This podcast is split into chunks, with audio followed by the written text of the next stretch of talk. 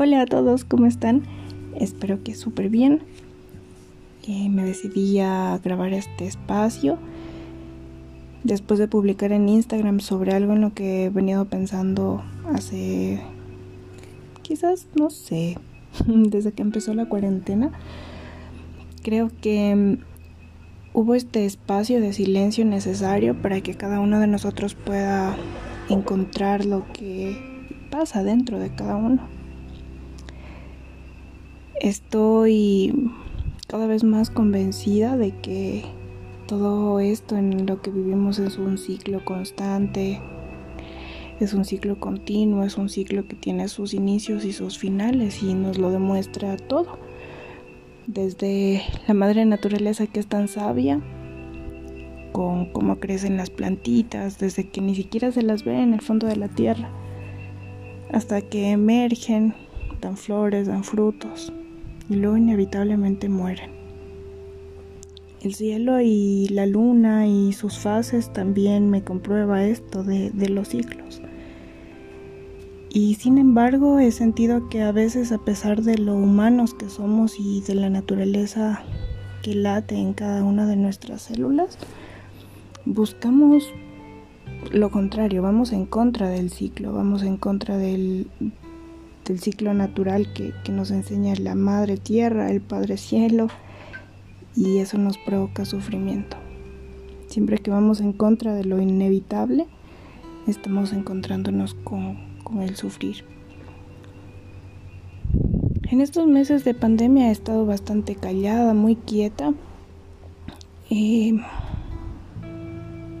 pocas son las veces, muy contadas, en las que he salido. Creo que dos, a, encontrarme con una amiga y, conversar un rato y también, bueno, he entendido la importancia, ¿no? De, socializar, somos seres humanos, somos seres sociales. Em, pero toda esta quietud me ha traído también bastante conocimiento respecto a mí. Las mujeres en específico eh, tenemos como la capacidad de darnos cuenta con nuestro cuerpo cómo funciona el ciclo. Hay un ciclo menstrual que nos rige a todas las mujeres y que he entendido ahora que cuando me conecto con ese ciclo puedo también encontrar una conexión profunda con mis emociones. Una luna que muere, una luna nueva también nos da una idea más cercana de cómo puede estar sintiéndose mi alma. En oposición al ciclo natural, nosotros los seres humanos buscamos una permanente y profunda tranquilidad, felicidad, nos asustan los días tristes, nadie quiere decir que está triste. Nadie se resiente porque le digan te veo enamorado, pero sí se resienten cuando les dicen te veo triste, te veo malhumorado, te veo celoso, te veo cansada. Creo que mientras no aprendamos a hacer unas, una paz, a firmar la paz con esa otra parte nuestra que es oscura pero es necesaria para apreciar la luz, vamos a seguir huyendo a nuestros sentimientos escribía en el post de Instagram que lo comentaba hace un ratito. Como que en verdad somos increíbles, pero a veces cuando estamos tristes no nos damos cuenta de lo valiosos que somos, de lo valioso que es la vida alrededor, de lo maravilloso que puede ser la nada incluso. Sentirte profundamente triste o desesperado puede darte mucha luz también. No es normal que siempre estemos felices, que siempre estemos contentos, que siempre estemos siendo exitosos, cumpliendo sueños, riendo. El mundo se rige, el universo se rige con leyes. Es plenamente y maravillosamente equilibrado. Y cuando entiendo que son tan necesarios los días de oscuridad como los días de luz, mi alma descansa.